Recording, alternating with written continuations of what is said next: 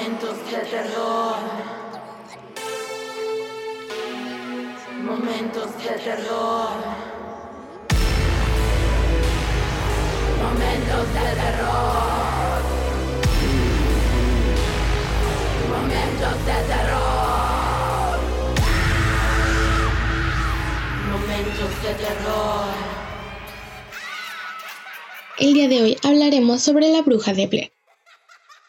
En la zona del norte de Maryland, a dos horas de distancia de Washington, según relatan algunas crónicas, en el pueblo de Blair, una misteriosa anciana llamada Ellie Ketward se ganó el odio de los vecinos, luego de que valiéndose de varios engaños llevara a varios niños del pueblo a su casa para extraerles sangre, supuestamente para usarla en ceremonias de magia negra.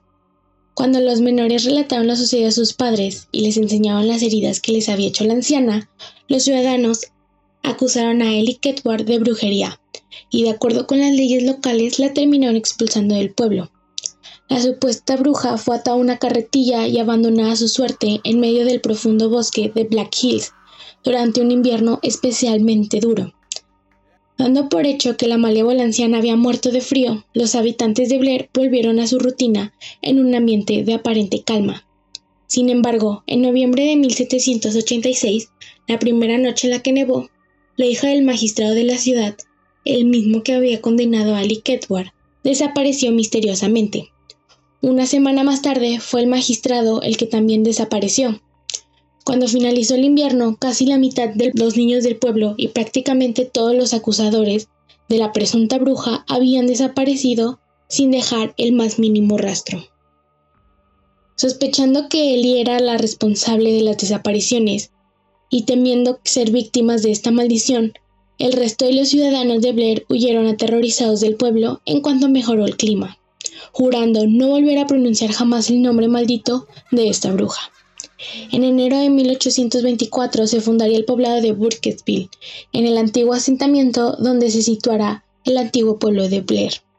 Si bien ninguno de los fundadores de la nueva localidad parecía conocer la vieja historia de la maldición, al año siguiente, varios vecinos aseguraron que habían visto asomándose del tapiés, el río que cruza la localidad, una mano de una mujer extremadamente pálida. Poco después, una niña de 10 años se sumergió al río y jamás volvió a salir de él. Casualmente, después de este incidente, los habitantes del lugar aseguraron que el río había perdido su pureza y potabilidad. En 1866, la que desapareció en Burkesville fue una niña de 8 años de edad, por lo que se enviaron varios equipos de rescate en su búsqueda. Si bien la menor terminó regresando por sus propios medios a casa, uno de los equipos de rescate no volvió a aparecer.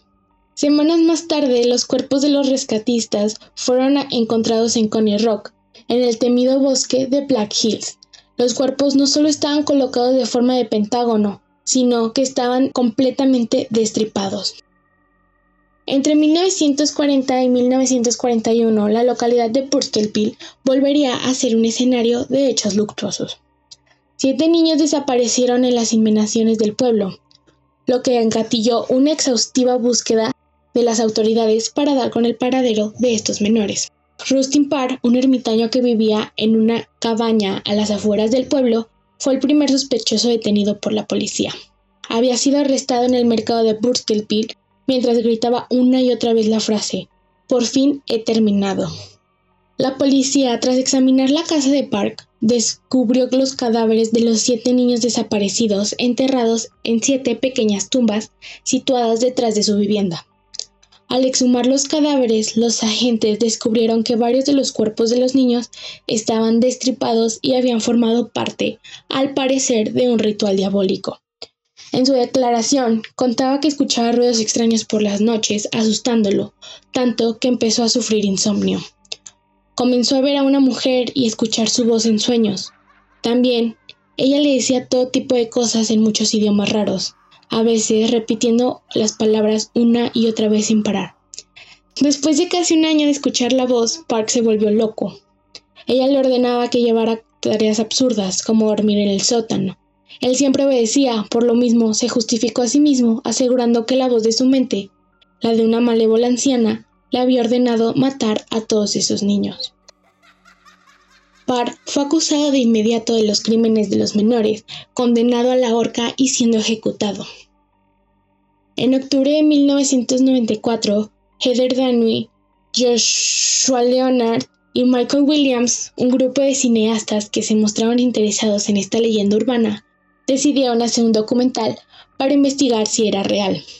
En su afán por recolectar la mayor cantidad de información posible, entrevistaron a los habitantes de Purkeville, entre los cuales se encontraba Mary Brown, una anciana que era tomada por Lo. Brown aseguraba que un día, mientras observaba el cielo recostada en un montón de hojas, sintió una extraña presencia junto a ella.